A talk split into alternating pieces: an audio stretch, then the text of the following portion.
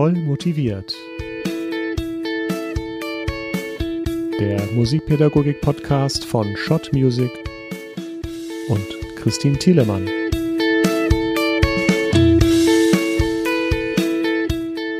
Hallo und herzlich willkommen zu einer neuen Folge von Voll motiviert, eurem Musikpädagogik-Podcast. In dieser Folge zu Gast ist Friedrich Co. Dolge, Cellist, Musikpädagoge, Leiter der Stuttgarter Musikschule, lange Jahre Vorsitzender im Landesverband der Musikschulen Baden-Württemberg und seit Mai Bundesvorsitzender des VDM, Verband Deutscher Musikschulen. Mit Co. Dolge soll es darum gehen, wie es um das Berufsbild der Musikpädagogen bestellt ist, respektive was muss ein guter Musikschullehrer, eine gute Musikschullehrerin heute denn können? Hey, danke, dass du dir die Zeit nimmst, lieber Co. Sehr, sehr gerne. Hallo, Christin. Geht's, geht's gut? Immer doch. Es sind Sommerferien. Und bei dir? Du hast die Sommerferien direkt vor der Nase, was? Genau, genau. Ähm, heute ist ja mein letzter Schultag sozusagen oder mein, mein letzter Tag, wo ich äh, noch Dienst habe. Aber heute Abend um äh, schätzungsweise gegen 19 Uhr geht es dann los. Ah. Du bist ja die ersten 12, 13 Jahre deines Lebens in Japan aufgewachsen. Osaka, Hokkaido, Tokio, glaube ich. Mich würde interessieren, wie war denn dein Cello-Unterricht dort? Oh, ich habe ja mit Cello erst später begonnen. Mein erstes Instrument ist nämlich die Querflöte. What? ja, und mein, mein aller, allererstes Instrument ist eigentlich das Klavier. Wie du ja weißt, sind ja meine Eltern, beide Eltern Pianisten. Mhm. Und mein Vater hat mich äh, versucht, im zarten Alter von fünf Jahren, hat äh, versucht, mich auf dem Klavier zu unterrichten, mhm. was natürlich äh, kläglich äh, gescheitert ist diese Vater-Sohn-Beziehung ähm, im Unterricht entsprechend äh, umzusetzen, äh, war schon sehr, sehr schwierig. Also ich habe dann sehr gebockt und wollte natürlich auch nicht Klavier spielen. Und so habe ich heute noch eine Hassliebe zum Klavier. Ich liebe das Instrument über alles aber hasse es gleichzeitig. Wahrscheinlich rührt es doch aus dieser, dieser ähm, Zeit äh, noch, äh, wo, wo mein Vater versuchte, mich äh, wirklich im zarten Alter von fünf Jahren auf dem Klavier zu unterrichten. Aber so ist das einfach. So, also zuerst das Klavier, dann kam die Querflöte. Da habe ich noch in Japan äh, mit begonnen und ich habe mit zwölf Jahren erst mit Cello begonnen in Deutschland. Möchtest du die Geschichte dazu hören? Oh ja. Apropos Berufsbild. Hat auch was mit dem Berufsbild auch ein bisschen was zu tun. Mein Vater war ja auch schon Musikschulleiter und ähm, er hatte damals die Leitung der Kreismusikschule Lüchow-Dannenberg inne. Und zu dieser Zeit, zu dieser Zeit durfte man noch einen Lehrer hauptamtlich einstellen, ohne einen Schüler dafür zu haben. Okay. Das war früher so. Man baute also die Musikschule ähm, aus pädagogischer Sicht aus und auch weiter. Und er hat also zuerst einen Cellolehrer gesucht und dann die Schüler dazu. Und rate, wer dann dran glauben musste. Das war dann ich gewesen. So. Und ich, so bin ich zum Cello gekommen, aber ich ähm, habe direkt das Instrument geliebt. Oh, das ist, das ist wirklich eine schöne Geschichte. das heißt, du hattest in Japan eigentlich nie bei einem, an, an der japanischen Musikschule Unterricht?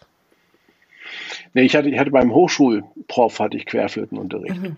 In Japan ist ja dieses Musikschulwesen, wie wir das in Deutschland haben, ähm, gibt es das ja nicht in Japan. Mhm. Also das japanische Bildungssystem ist eher eigentlich dem angelsächsischen äh, Bildungssystem angelehnt, also sprich sehr amerikanisch auch geprägt. Mhm. Das heißt, die äh, Kinder und Jugendlichen haben in erster Linie eigentlich in der allgemeinbildenden Schule auch Instrumentalunterricht, wie das eigentlich in der in Amerika oder in, in Nordamerika übrig, üblich ist, ähm, dass die in dieser Primary School sozusagen ähm, den Unterricht gleich mithaben ähm, und dann natürlich dann entsprechend dann den Unterricht dann weiter fortgesetzt hat. Das könnte ja doch durchaus auf uns auch noch zukommen, denn ab dem Schuljahr 26, 27 soll es ja einen bundesweiten Rechtsanspruch auf eine Ganztagsbetreuung in der Grundschule geben. Gibt es denn da eigentlich schon Pläne, vielleicht seitens des VDM auch Empfehlungen, wie so eine Musikschularbeit unter diesen ja, Voraussetzungen, unter diesen Bedingungen mhm. denn aussehen kann? Mhm. Das Ding nennt sich ja Bildungsförderungsgesetz. Mhm. Also es sollen Kinder ja gefördert werden. Ähm, und das ist der Rechtsanspruch eben darauf.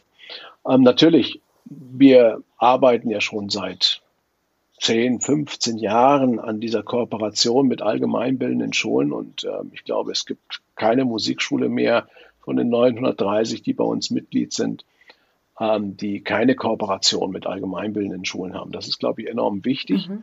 Nicht nur im Hinblick auf dieses ähm, Fördergesetz, was ja 26, 27 kommen wird, ähm, sondern im Hinblick darauf, dass wir einfach Kindern die Möglichkeit geben, die von sich aus den Weg in die Musikschule nicht finden, die von sich aus den Weg äh, in die Welt der Musik nicht finden, dass wir eben zu ihnen hingehen, also aufsuchende Angebote sozusagen mhm. ähm, generieren, damit wir eben möglichst viele Kinder erreichen. Also auch Kinder aus sozialen Schichten, die vielleicht mit Kunst, mit Musik, mit Kultur gar nichts am Hut haben. Und das ist, glaube ich, eine, ein Stück weit auch eine Chancengerechtigkeit, die wir Musikschulen in der Bildung ähm, diesen Kindern einfach auch ähm, ermöglichen bzw. einräumen. Aber viele Musikschullehrkräfte, die jetzt mehrheitlich im Einzelunterricht unterwegs sind, die haben dann natürlich jetzt Bedenken, dass sie zeitlich noch mehr an den Rand des Terminplans gerückt werden. Und schon jetzt unterrichten wir häufig bis in die Abendstunden hinein und ja, kommen dann vielleicht noch die Samstage dazu.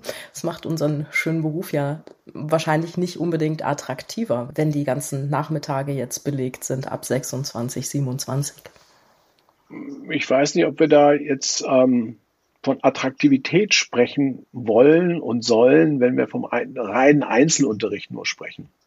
Ich glaube, die Attraktivität des Musikpädagogenberufs liegt darin, Kindern und Jugendlichen, aber auch Erwachsenen aufzuzeigen, was man mit der Musik machen kann, die Welt der Musik zu eröffnen, Musik überhaupt erlebbar zu machen. Das ist ja das, was den Beruf des Musikpädagogen attraktiv macht. Das ist die Attraktivität. Und natürlich ähm, müssen wir überlegen, künftig überlegen, wie wir es schaffen, den Kindern, die, ich sag mal, leistungsorientierter sind als andere, die sich mehr beschäftigen wollen mit dem Instrument als andere, wie wir denen eine optimale Förderung zukommen lassen. Also deshalb würde ich eher lieber über eine individuelle Förderung sprechen wollen der Kinder und der Jugendlichen. Auch eingedenk der Tatsache, dass wir ja die Kinder auch in den Mittelpunkt unserer Überlegungen stellen wollen. Also wir wollen nicht in erster Linie den Musikpädagogen in den Mittelpunkt der Überlegungen stellen, sondern die Kinder in den Mittelpunkt unserer musikpädagogischen Überlegungen stellen. Natürlich ist der Musikpädagoge wichtig, das ist ja überhaupt keine Frage. Das ist ja unsere wichtigste Ressource der Musikschulen. Aber ich glaube, es ist ganz, ganz wichtig bei allen Überlegungen, bei allen strategischen Überlegungen, dass wir immer wieder das Kind in den Mittelpunkt stellen und von da aus denken. Und wenn wir das tun, Christin, dann ergibt sich das automatisch. Denn wenn wir Bildungsangebote, aufsuchende Bildungsangebote machen in den allgemeinbildenden Schulen, dann werden wir hoffentlich auch das eine oder das andere Kind entdecken, das zum Beispiel gerne Trompete spielt und das auch intensiv betreiben möchte. Oder Cello. Dann müssen, oder, oder Cello, ja, genau gibt es? Welche Möglichkeiten können wir gemeinsam auch mit den allgemeinbildenden Schulen, mit den Kultusministerien, mit all denen, die dafür verantwortlich sind, staatliches Schulamt etc. pp., müssen wir gemeinsam überlegen, wie fördern wir dieses Kind? Aber wie ist denn das, wenn du jetzt einen neuen Musikschullehrer, eine Musikschullehrerin anstellst. Hast du denn unter den Bewerbungen wirklich auch so viel Auswahl von, von Leuten, die jetzt auch die Fähigkeiten haben, Klassenunterricht Musik zu geben? Oder sind wir immer noch in dieser Monokultur des Einzelunterrichts unterwegs bei den Bewerbern, die von den Hochschulen kommen? Ja, da sagst du natürlich, da triffst du auch einen wunden Punkt natürlich mit, mit dieser Fragestellung. Ich hoffe, du verkraftest das. ja, natürlich. mein täglich Brot. Ähm, es ist natürlich tatsächlich so, dass wir uns alle, glaube ich, wenn wir in ein Berufsstudium einsteigen, ganz andere Vorstellungen haben. Aber gerade dort sollten wir schon ansetzen, nämlich, und das, diese Chance müssen wir als Musikschulen wahrnehmen, denn wir haben ja die Kinder und Jugendlichen, die potenzielle Musikstudentinnen oder Musikstudenten werden könnten. Und ich glaube, dass es auch unsere Aufgabe ist, diese Schülerinnen und Schüler aufzuklären, was wichtig ist, äh, wie wir mit Leidenschaft eigentlich Musikpädagogin oder Musikpädagoge werden wollen, was, was die Zielsetzung einfach ist. Denn die Zielsetzung heißt ja, Kinder, Jugendlichen und Erwachsenen eigentlich dem Menschen schlechthin Musik als etwas ganz Besonderes, was den Menschen einfach auch prägt und ausmacht, diese Musik diesen Menschen nahezubringen. Das, das ist die Zielsetzung.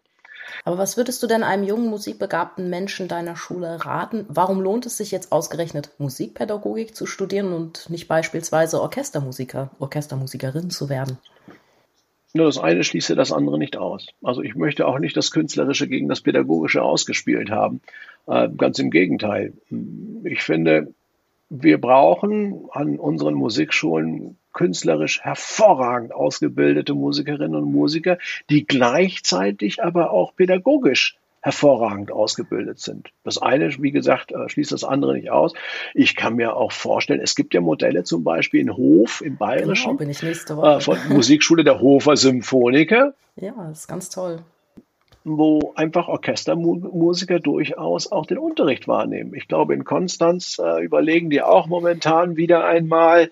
Genau, die haben schon ein kleines Projekt gemacht und ich weiß, ja. ein alter Laden in Lübeck, der hat auch irgendwie eine Art Ko Kooperation mit der Musikschule gehabt. Ich glaube, da gibt es noch mhm. ganz, ganz viel mehr Beispiele die wir jetzt gerade ja. nicht so auf der Rechnung haben. Aber sowas, äh, glaube ich, gerade so in den bisschen ländlich geprägten Regionen wäre wär doch wirklich wünschenswert. Ja, warum jetzt ländlich geprägt? Hm, ja, weil ich kann mir vorstellen, dass sich, ach, darf man das jetzt hier so sagen, dass sich die Sinfonieorchester in den eher ländlich geprägten Regionen vielleicht auf Dauer nicht mehr so rentieren und dass das ah. einfach ein schönes zweites Standbein ist. Das habe ich jetzt verstanden, ja. Für also Orchester. In, ja, ich ja, habe das natürlich ja, ja, missverständlich okay. gesagt, verzeih. Ja, ja, ja. Nein, nein, nein, nein, nein, nein. Ich habe jetzt nur gerade überlegt, wie, wie, wie schicken wir jetzt Orchestermusiker aus den Ballungszentren in, in ländliche, äh, wobei das auch ein total tolles Projekt mal wäre, ja ähm, dass, dass wir einfach äh, ein, ein Orchestermusiker vom SWR Symphonieorchester hier in Stuttgart in die ähm, Alp bitten, um dort zum Beispiel die Instrumente fort. Also das, das, das, das wären schon tolle Projekte, die wir da überlegen könnten. Okay. Aber ich möchte noch mal, Christian, ich möchte auch mal auf diesen Punkt zurückkommen mit, mit, mit ähm, Musikpädagogen, die in die allgemeinbildenden Schulen ähm, gehen müssen, gehen wollen, gehen sollen. Ähm, in der Tat ist das ja wirklich ein Punkt, wo viel Überzeugungsarbeit auch geleistet werden muss in manchen Fällen. Mhm. Aber es gibt im Übrigen auch junge Kolleginnen und Kollegen, die vom Studium kommen, die einfach Lust drauf haben, so etwas zu machen. Also das gibt es auch. Es ist, also ich glaube, die neue Musikergeneration, die ist sehr viel offener, die sind aufgeklärter, ähm, die sind auch teilweise motivierter, die haben tolle neue Ideen. Und ich glaube, das ist auch eine Aufgabe der Musikschulen, diese, diese Ideenfrische, diese Kreativität einfach als, ja, wie soll ich sagen, ein, ein, ein ein, eine Kultur in, in, in den Musikschulen aufrechtzuerhalten. Das, das ist, glaube ich, auch eine ganz wichtige Aufgabe. Es gibt natürlich auch junge Kolleginnen und Kollegen. Ich habe unlängst einen Fall gehabt von einem Gitarristen, der gesagt hat, nee, ich kündige jetzt bei dir, Dolge, okay. weil ich möchte ich möchte jetzt einfach nicht mehr äh, in die allgemeinbildende Schule gehen müssen. Mhm. Ähm, und ich möchte jetzt nur noch privat unterrichten. Es sei ihm ja unbenommen, das zu tun. Aber Jetzt ein letzter Satz zu diesem Thema. Wir sind ja eine öffentliche Einrichtung. Wir äh, öffentlichen Musikschulen im VDM. Wir haben auch eine öffentliche Aufgabe zu erfüllen. Wir haben eine Aufgabe zu erfüllen, die gesellschaftlich relevant ist, die Gesellschaft beauftragt uns ja quasi, diese Dinge eben einfach zu tun, zum Beispiel eben aufsuchende Angebote in den allgemeinbildenden Schulen zu machen. Und ähm, dem müssen wir schon nachkommen, sonst haben wir auch den Zuschuss nicht verdient. Apropos finanzieller Beitrag, vielleicht darf ich das ja an dieser Stelle mal fragen. Das ist ja doch gerade ganz aktuell in Sachen Inflation dieses Thema Inflation ist ja für die meisten von uns noch komplett neu. Wurde da im VDM-Bundesvorstand schon drüber gesprochen? Gibt es da irgendwelche Empfehlungen, jetzt wie etwa einen Inflationsausgleich zu zahlen? Ich glaube, wir müssen da ganz woanders ansetzen bei uns ähm, äh, in den öffentlichen Musikschulen in Deutschland. Ähm, ich glaube, der erste Schritt, der erfolgen muss, ist, dass die Honorarbeschäftigungsverhältnisse endlich ein Ende nehmen. Das ist, glaube ich, der erste Schritt. Dass Musikschullehrerinnen und Lehrer vernünftig und ordentlich bezahlt werden, damit auch in Zukunft das Berufsbild attraktiv bleibt. Das ist, glaube ich, ganz, ganz wichtig. So, das ist mal der Absolut, erste Punkt. meine Meinung. Wie willst du das schaffen? Naja, es bleibt uns nichts anderes übrig, als äh, mit den kommunalen Spitzenverbänden zu sprechen, also der übergeordneten ähm, Instanz der Kommunen und der Gemeinden in Deutschland, mit dem Deutschen Städte- und Gemeindebund zu sprechen. Und dort das von dort auch eine Empfehlung ähm, angesichts äh, des Fachkräftemangels auch ausgesprochen wird, ähm, dass eigentlich Musikschullehrerinnen und Lehrer bei der Aufgabenstellung, bei der Bildungsaufgabenstellung eigentlich ein Anstellungsverhältnis benötigen. Meine, jetzt hast du da hineingepiekst in ein Fass, in ein, ein Bienennest, ähm, was mich persönlich natürlich unheimlich beschäftigt und wo ich mich auch ähm, sehr, sehr stark einbringen möchte in meiner Verbandsarbeit. Denn an deiner Schule gibt es keine Honorarlehrkräfte, Nein, wenn ich das bei, richtig verstanden ja, habe. Ja, genau. An der Stuttgarter Musikschule gibt es keine Honorarbeschäftigungsverhältnisse. Im Übrigen auch an, an vielen, vielen anderen Musikschulen auch. Und sei aber trotzdem an dieser Stelle dazu gesagt, natürlich gibt es auch Bereiche, wo man durchaus Honorarbeschäftigungsverhältnisse benötigt. Also nehmen wir mal an, ein Konzertmeister ist bereit, einen Schüler zu übernehmen oder zwei Schüler zu übernehmen. Und der ist jetzt hauptamtlich ähm, in einem Orchester beschäftigt, möchte sich aber ähm, musikpädagogisch einbringen. So, den kann ich natürlich nicht im Anstellungsverhältnis bezahlen. Da brauche ich ja zum Beispiel ein Honorarbeschäftigungsverhältnis. Aber es muss so sein, dass der hinterher aus dem Unterricht geht und auch über seinen Lohn lächeln kann. So ist es, ja. Der muss ordentlich bezahlt werden. So. Und ähm, wenn wir uns dieses ganze Gehaltsgefüge anschauen im deutschsprachigen europäischen Raum, dann sind wir absolutes Schlusslicht in Deutschland. Wir werden nämlich äh, zwischen, wir haben eine Gehaltseingruppierung äh, zwischen Erzieherinnen und Grundschullehrerinnen und Lehrern. Das ist natürlich tragisch, denn ja, da fühlt man sich schon im Angestelltenverhältnis eher am unteren Ende der Fresskette. Das hatte die Hafenistin Sabrina von Lüdinghausen in der Sommerfolge so, so schön gesagt. Ja, ähm, aber ich meine, im Hinblick auf die Honorarlehrkräfte ist die Situation ja finanziell für diese Menschen einfach prekär, muss man ja mal so sagen. Richtig, das ist ja kein ja. Job, den ich meinem Kind jetzt empfehlen könnte. Ja, das weiß ich jetzt nicht. Also ich meine, ähm, das müssen wir schon differenzierter noch betrachten. Ist, also für mich gibt es keinen schöneren Beruf als äh, Musiker zu sein oder Musikerin zu sein. Das, das ist ein ganz, ganz toller, erfüllender Beruf einfach.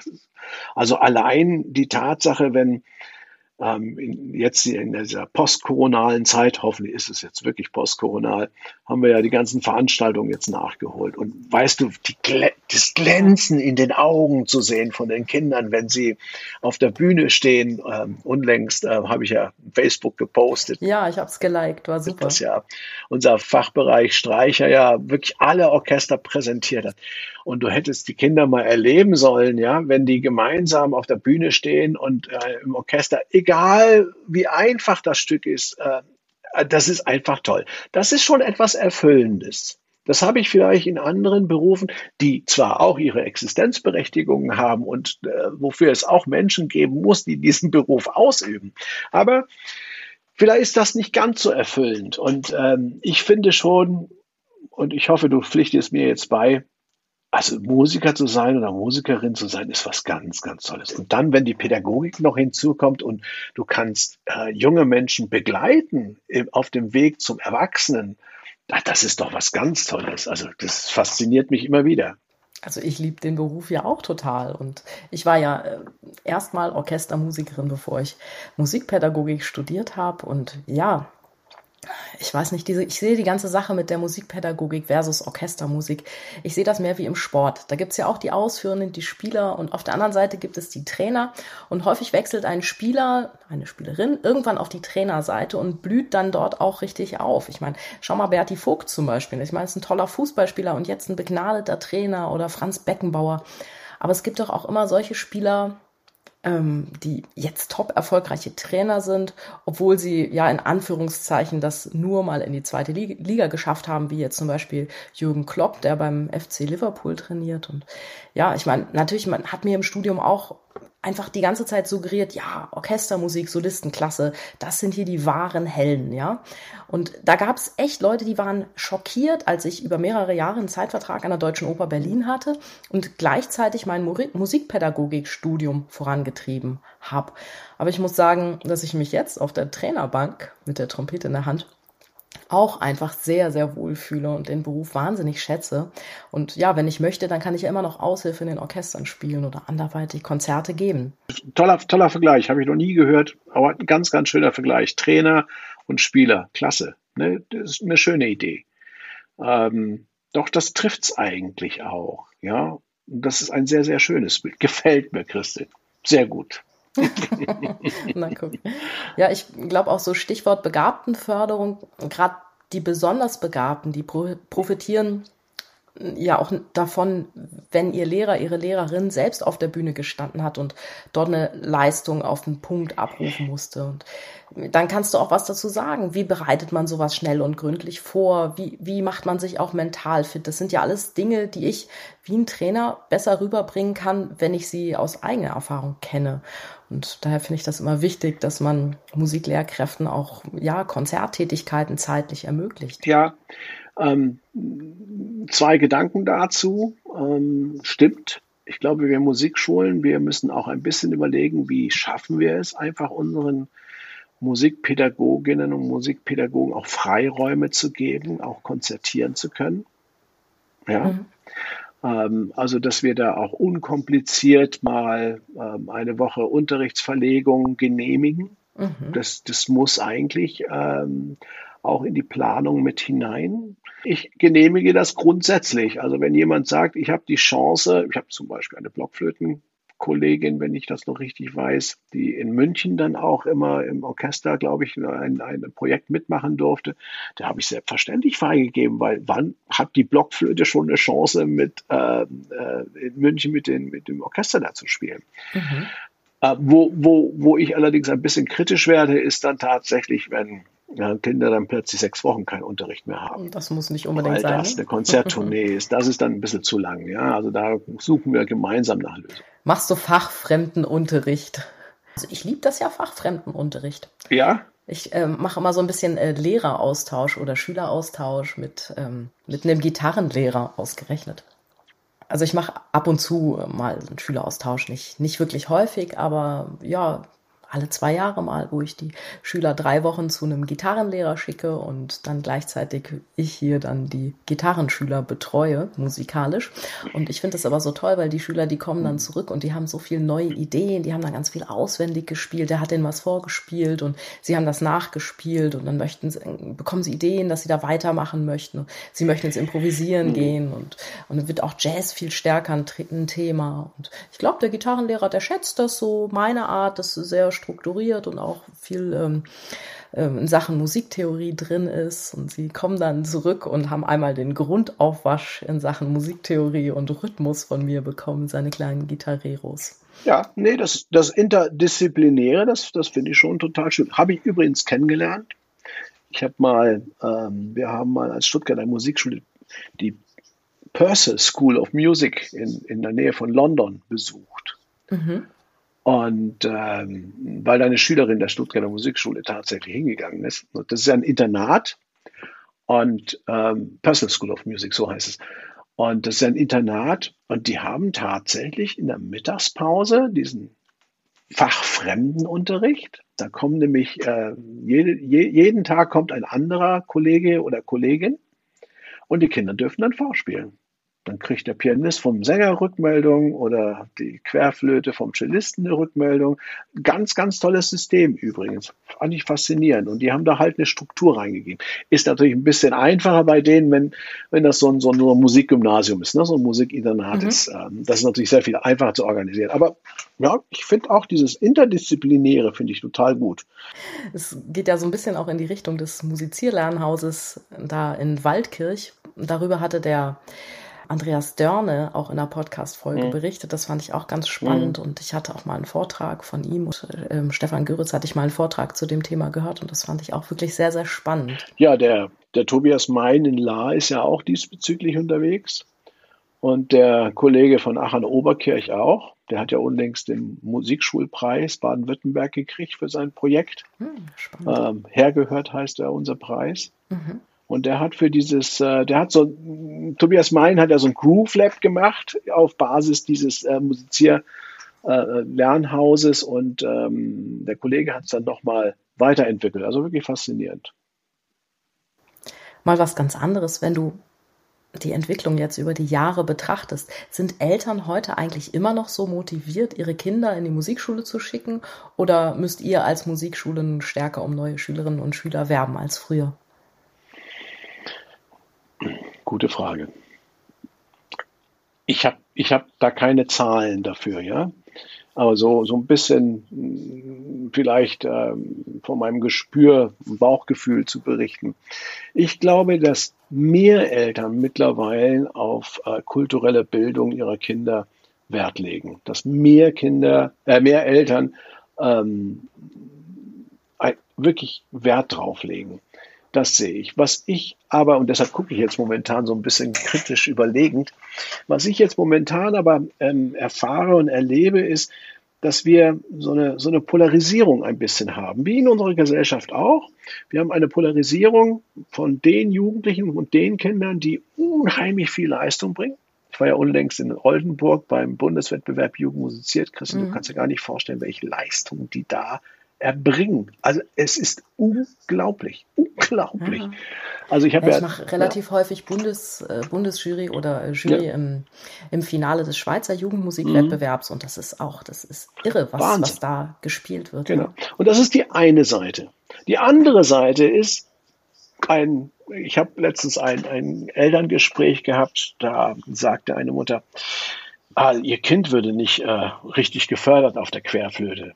Und ich sagte, ja, warum denn nicht? Äh, machen wir da was falsch? Sagte sie, ja, sie wäre in der Bläserklasse und ähm, also sie würde ja so toll schon bereits spielen, ähm, dass, dass das Kind jetzt unbedingt gefördert werden. Wir haben uns das Kind angehört. Natürlich es, ist, es war voll motiviert, das Kind, und es war total glücklich mit der Querflöte, aber es war lange nicht so weit. Das heißt, äh, an diesem Beispiel möchte ich erläutern, dass viele Eltern auch nicht mehr einzuschätzen wissen, was eigentlich Qualität bedeutet, was mhm. es bedeutet, äh, ein Instrument gut zu beherrschen. Im Übrigen, weil du ja vorhin äh, das Thema angeschnitten hattest, ähm, äh, Rechtsanspruch auf äh, Ganztagsförderung. Das ist natürlich eine Schwierigkeit, die sich auch für die Laienmusik ergibt, ne? wo du ja auch mhm. äh, Trompete spielst und äh, vielleicht wahrscheinlich auch ganz viel Kontakt zum Amateurmusikwesen hast.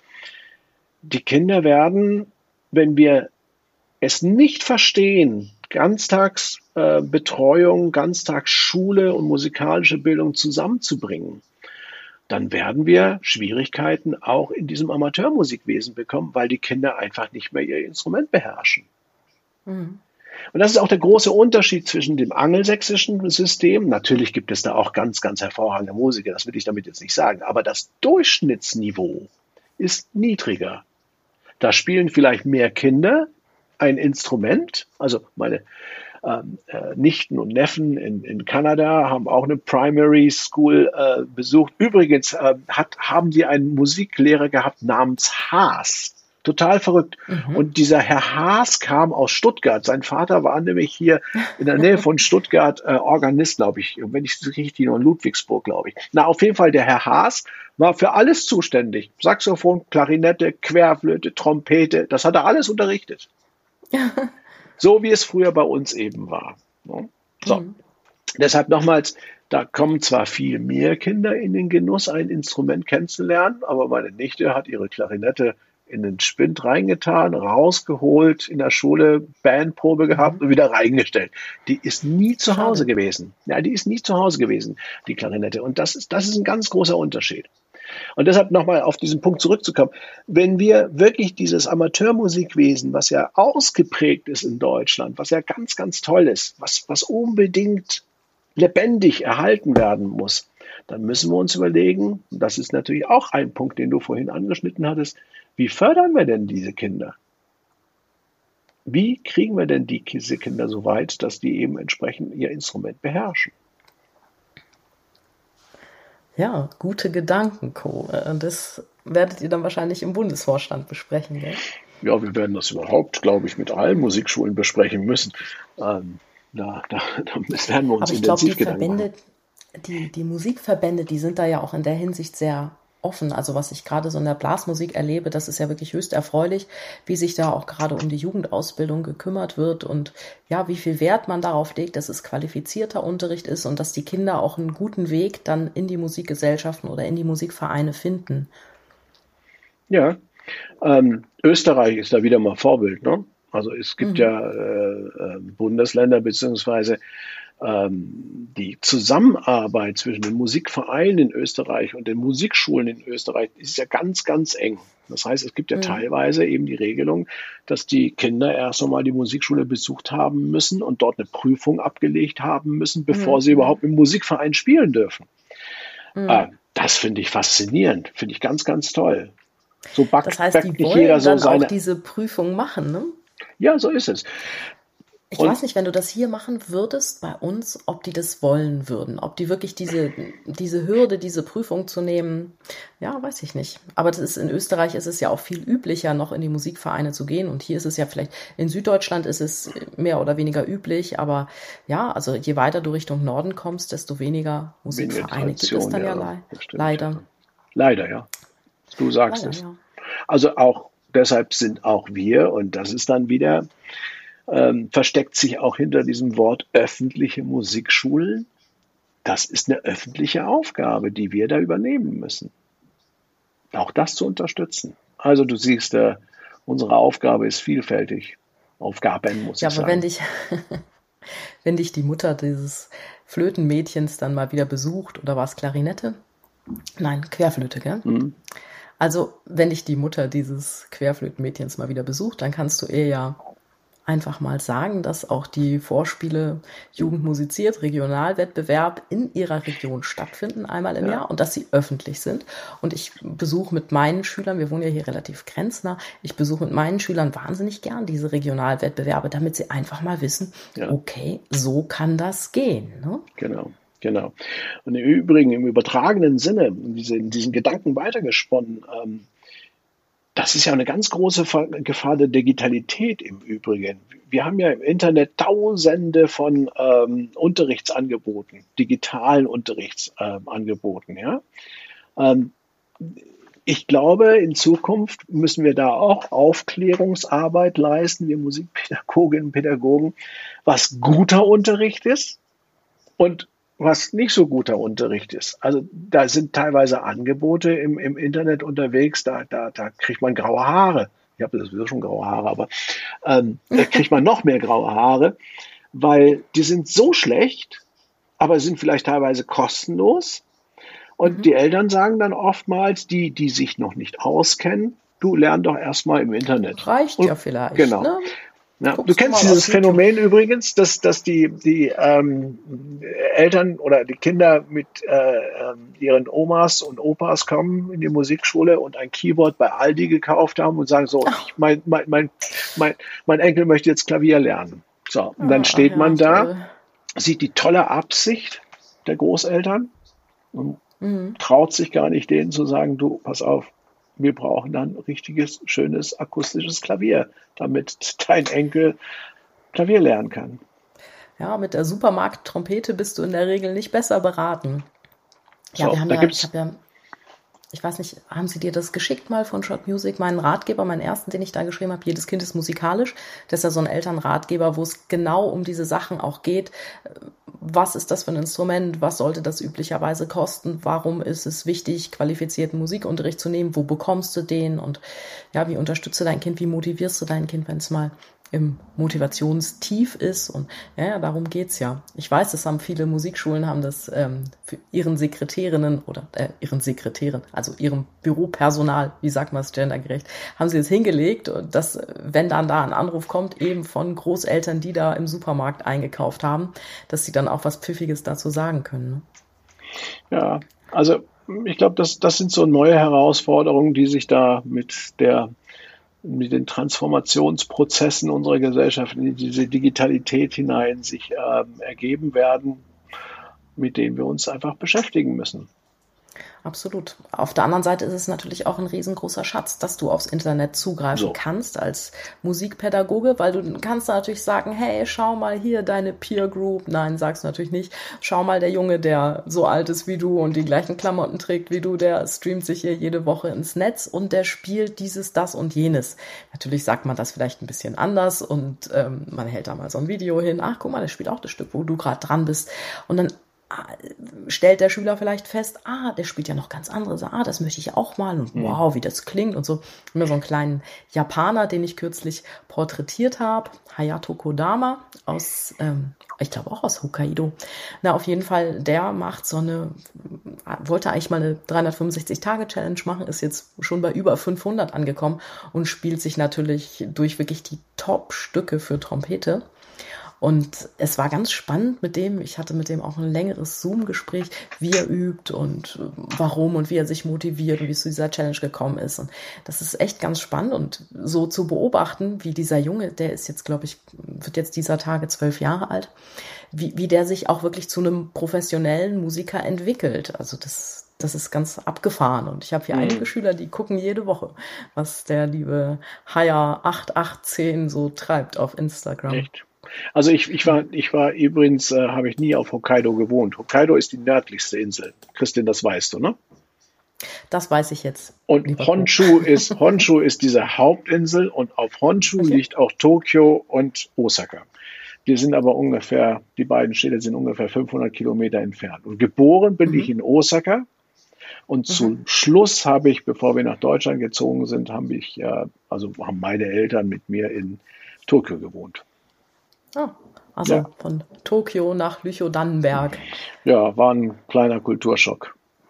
Ach je, ja, das kann ich, ich mir vorstellen. Ja, Für einen Zwölfjährigen? Ja, es war ganz schlimm, weil äh, ich habe mich ja selbstständig bewegt in Tokio. Mit U-Bahn kannte ich mich perfekt aus. Und dann kam ich nach Dannenberg und ich werde es nie vergessen. Dann habe ich ein gelbes Herkules-Fahrrad bekommen, damit ich mich überhaupt fortbewegen kann. Ja. Und hatte mein, mein Dreigangschaltung? Ja, ja, ich glaube, wie nennen die sich? Nabenschaltung, ja? Dreigang-Nabenschaltung. Ja, ja, ja, ja, genau. Es war einmal. Und ähm, ich weiß noch, ich habe ja dann Querflötenunterricht in Lüneburg an der Musikschule dann gehabt mhm. und bin dann mit dem Zug von Dannenberg nach Lüneburg gefahren. Nur dieser mhm. Zug, das war eine, eine, eine Diesellok. Das ist eine Diesellok da oben, ne? Ich, ja, ich, ich kannte das gar nicht. Ich kannte gar kein Diesellok. Ja, das, das war mir vollkommen fremd. Ich habe gedacht, mein Gott, dieses so. Das war eben, eben mein Kulturschock, ja. Aber wie gesagt, so bin ich ja zum Cello-Spielen gekommen. Ist auch nicht schlecht. Ja, ja aber, aber du unterrichtest immer noch aktiv, ja. oder? Ja, ich versuche es. Ähm, irgendwie habe ich jetzt äh, ein bisschen mehr Termine bekommen und äh, schiebe meine Schüler hin und her. Ich habe ja nur zweieinhalb Schüler, sage ich immer. Nein, ich habe drei Schüler. Ähm, und ähm, diese drei Schüler unterzukriegen, ist schon richtig schwer. Aber ich versuche immer noch Klassenvorspiele jedes halbe Jahr zu machen. Ähm, mhm. Ja, und auch mit den Eltern gut Kontakt zu halten. Aber es ist gar nicht so einfach. Und ja, manchmal habe ich auch ein schlechtes Gewissen, weil ich ähm, nicht dem Unterricht so oder dem Unterrichten nicht so nachkommen kann, wie ich mir das eigentlich vorstelle, dass es zu sein hat. Ja, aber ich glaube, du kannst ja gleichzeitig was ganz Wertvolles auch von dir geben. Ich verlege ja auch hin und wieder den Unterricht, wenn ich irgendwelche Fortbildung leite oder so. Aber ich glaube, ich bringe auch immer so viel mit und ich bereite für diese Fortbildung ja auch immer so viel vor, dass meine Schüler letztlich dann doch profitieren, selbst wenn sie jetzt mal eine kleine Pause von zwei Wochen dazwischen haben. Die Unterrichtszeit, die sie gebucht haben, die haben sie natürlich am Ende auch dann alle gehabt, aber dann vielleicht nicht in diesen Wochenabschnitten. Das ist für die Kleinen, mhm. finde ich das schwieriger. Aber für, für die Großen, für die Fortgeschrittenen finde ich das absolut legitim. Naja, aber du gibst ja Fortbildung in Trompete. Nee, so. in Musikpädagogik. Trompete ah, Musikpädagogik. Ja, gut, Musikpädagogik. Ja, das stimmt, Musikpädagogik. Ähm, ich habe es ja eher mit äh, verbandspolitischen Dingen zu tun. Natürlich kommt es denen auch irgendwie mhm. zugute, aber ob das jetzt dem Unterricht direkt zugute kommt, möchte ich ein bisschen bezweifeln. Okay, Punkt für dich, Co. Ja. Aber apropos Digitalität, das wollte ich noch hinzufügen. Also es birgt natürlich auch unglaubliche Chancen, ähm, weil wir uns vorhin unterhielten, wie kriegt man Pädagogik und ähm, das Künstlerische zusammen. Und wenn zum Beispiel ein Kollege ähm, auf Konzertreise gehen möchte, dann erlaube ich tatsächlich, zwar in seltenen Fällen, aber erlaube ich Online-Unterricht. So kann mhm. dann der Kollege ähm, oder die Kollegin aus der Ferne einfach den Unterricht gewährleisten. Also das sind ja auch Darf neue Möglichkeiten. Fragen, ja, natürlich. Hättest du das vor Corona auch erlaubt mit dem Online-Unterricht in solcher Situation? Gute Frage. Ich wollte gerade den Bezug zu Corona herstellen tatsächlich, weil das ist damit, das hat damit begonnen, ähm, dass eine Kollegin, die aus Australien kommt, ihre Eltern mhm. so lange nicht gesehen hat und sie hatte eine Chance gehabt, 2021 ähm, äh, über zwei Monate nach Australien einzureisen. Mhm. Deshalb zwei Monate, weil die ja äh, so strenge Quarantänebestimmungen hatten, dass sie ja erstmal 14 Tage äh, erst im Hotel, genau, so, im Hotel. so ungefähr. So. Und ihr habe ich dann tatsächlich gestattet, weil es äh, dem Vater einfach auch schlecht ging, Online-Unterricht zu geben. Und mhm. sowas tue ich dann gerne, weil ich genau wusste, die Kollegin ist nachts aufgestanden, weil das ist jetzt um zwölf Stunden verschoben, ja. Die, für die war nachts äh, damit die Kinder eben am Nachmittag Unterricht hatten. Und das war schon toll. Und sowas, sowas mhm. finde ich einfach. Und das ist so ein, so ein gegenseitiges Geben und Nehmen, glaube ich, was wir in der Musikschule auch pflegen müssen. Ja. Ich habe ja jetzt eine längere Zeit so eine hybride Form gehabt, wo Schüler dann immer mal in Präsenz im Unterricht waren eine Woche und dann eine Woche Online-Unterricht plus meine digitale Lernplattform hatten, die ich auf meiner Webseite versteckt habe und die nur für die Schüler sichtbar ist. Und ich muss sagen, ich, ich habe das so ein bisschen neugierig beobachtet, wie die darauf reagieren, auf dieses, auf dieses Wechselmodell. Aber es, es war ganz, ganz positiv, wie sie sich entwickelt haben. Und die Motivation war riesig, als wir dann wieder so komplett im Präsenzunterricht waren, dass sie gesagt haben, ach, können wir nicht nochmal digital? Ja. Die einzigen, die das bisschen kritisch gesehen haben, waren die Eltern, die dann gedacht haben, nee, Präsenz ist irgendwie wertvoller. Aber mein Eindruck war von dem, was bei rumgekommen ist, die Schüler haben, haben fast mehr von dieser Hybridform profitiert als vom Präsenzunterricht. Ich glaube, die Mischung macht's, oder? Mhm, absolut. Ich, ich habe jetzt einen, einen Kollegen gebeten, übrigens meinen Trompetenkollegen habe ich gebeten, der im Bereich auch ähm, in der studienvorbereitenden Ausbildung ähm, jetzt eine Schülerin drin hat und den habe ich gebeten, mal auszuprobieren. Wir vergeben ja sozusagen zusätzliche Unterrichtszeit, wenn sie die Prüfung bestehen. Und diese Schülerin hat 75 Minuten, also 45 Minuten plus 30 Minuten. Und ähm, er sagte, hm, schwierig, 75 Minuten Unterricht, Trompete an einem Stück, das würde wenig Absolut, Sinn machen. Ja. Und da habe ich ihn gebeten, dann, ich hätte gerne ein, ein Modellprojekt mal von ihm entworfen, 60 Minuten Präsenz in der Woche und 15 mhm. Minuten online. Okay, das ist klug. Und das probiert er jetzt aus und äh, wird ein bisschen mitschreiben, welche, ähm, ja, also ob es effektiv ist oder nicht. Aber ich kann mir schon jetzt schon vorstellen, ich glaube, da, was du eben sagtest, eben diese Mischung, ich glaube schon, dass es positiv sein wird. Absolut. So eine Musikschule wie Stuttgart, die ist ja nun wirklich extrem groß. Wie behältst du denn da den Überblick zwischen Musikschulleitung, Landes- und Bundesverband und ich nehme ja an, du hast ja auch noch ein Privatleben und bist nicht 24-7 im Dienste deines Jobs und deiner Ämter unterwegs. Wie geht denn Work-Life-Balance für dich? Hui. Naja, also wir kennen uns ja ein bisschen, Christin, und ähm, du hast sicherlich mitgekriegt, dass ich meinen Beruf mit Leidenschaft ausübe. Wirklich mit Leidenschaft. Ich mache diesen Beruf wahnsinnig gerne. So. Ähm, natürlich ist mein Hauptjob die Leitung der Stuttgarter Musikschule. Logisch. Da verdiene ich meine Brötchen, davon lebe ich. Aber ich habe ein ganz, ganz tolles Team in meiner Stuttgarter Musikschule. Also wirklich ein fantastisches Team. Ähm, und innerhalb dieses Teams habe ich ja auch ein Leitungsgremiumsteam. Das heißt, es ist mein Leitungsteam. Das sind insgesamt acht Fachbereichsleiter drin und sechs ähm, Bezirksleitungen plus meine Sachgebietsleitung und mein stellvertretender Schulleiter. Ähm, die nehmen mir jetzt im Moment sehr, sehr vieles ab.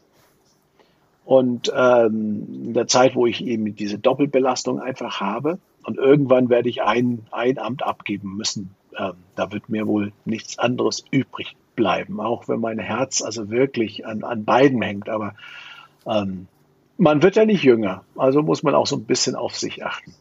Im Moment Work-Life-Balance ja, jetzt kommt, jetzt kommt ein bisschen äh, Balance hinein, in den ich, indem ich jetzt wirklich drei Wochen ab heute Abend in Urlaub gehe und äh, versuche mich ein bisschen zu erholen. Aber nochmals, das ist das, was ich, was ich vorhin versuchte zu sagen. Natürlich ist das Monetäre wichtig. Natürlich ist es wichtig, Familie ernähren zu können und so weiter und so fort. Aber wenn man einen Beruf hat, in dem man einfach aufgehen kann, aufgehen darf, dann ist das so etwas Schönes und Tolles, also ich, ich kann mir nichts anderes vorstellen, als Musikschule, im Musikschulwesen zu arbeiten. Ich wurde mal gefragt, willst du denn nicht mal so Kulturamtsleitung machen oder sowas in einer kleineren Stadt oder mittleren? Da sagte ich, nee, das kann ich mir überhaupt nicht vorstellen. Also wirklich gar nicht vorstellen. Also überhaupt nicht. Ich bin durch und durch Musikschulheld und Musikschulmensch, so will ich das sagen.